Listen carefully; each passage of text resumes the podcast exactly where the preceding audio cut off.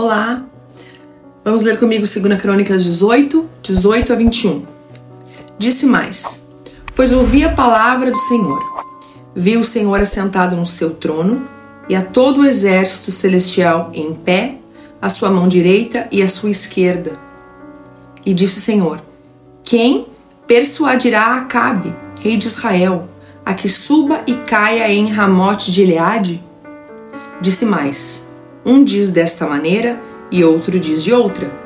Então saiu um espírito e se apresentou diante do Senhor e disse: Eu o persuadirei.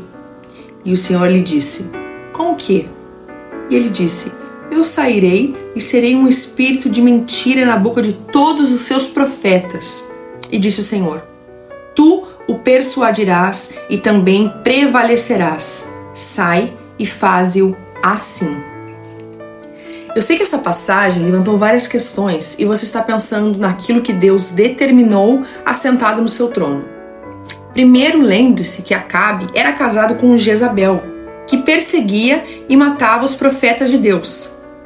Os profetas eram a voz de Deus e apontavam a direção para Israel, para que não se desviassem dos caminhos do Senhor. Mas me escute, aqueles que rejeitam a Deus e Sua palavra, mas concordam com a mentira e andam nos seus próprios caminhos, acabam cegos e guiados por espíritos mentirosos. A verdade nos liberta, mas a mentira nos cega em cadeias espirituais. Andar na mentira é caminhar para a destruição. Andemos na verdade, que é a palavra de Deus. Amém? Somente a palavra de Deus é o nosso guia. Deus te abençoe, em nome de Jesus.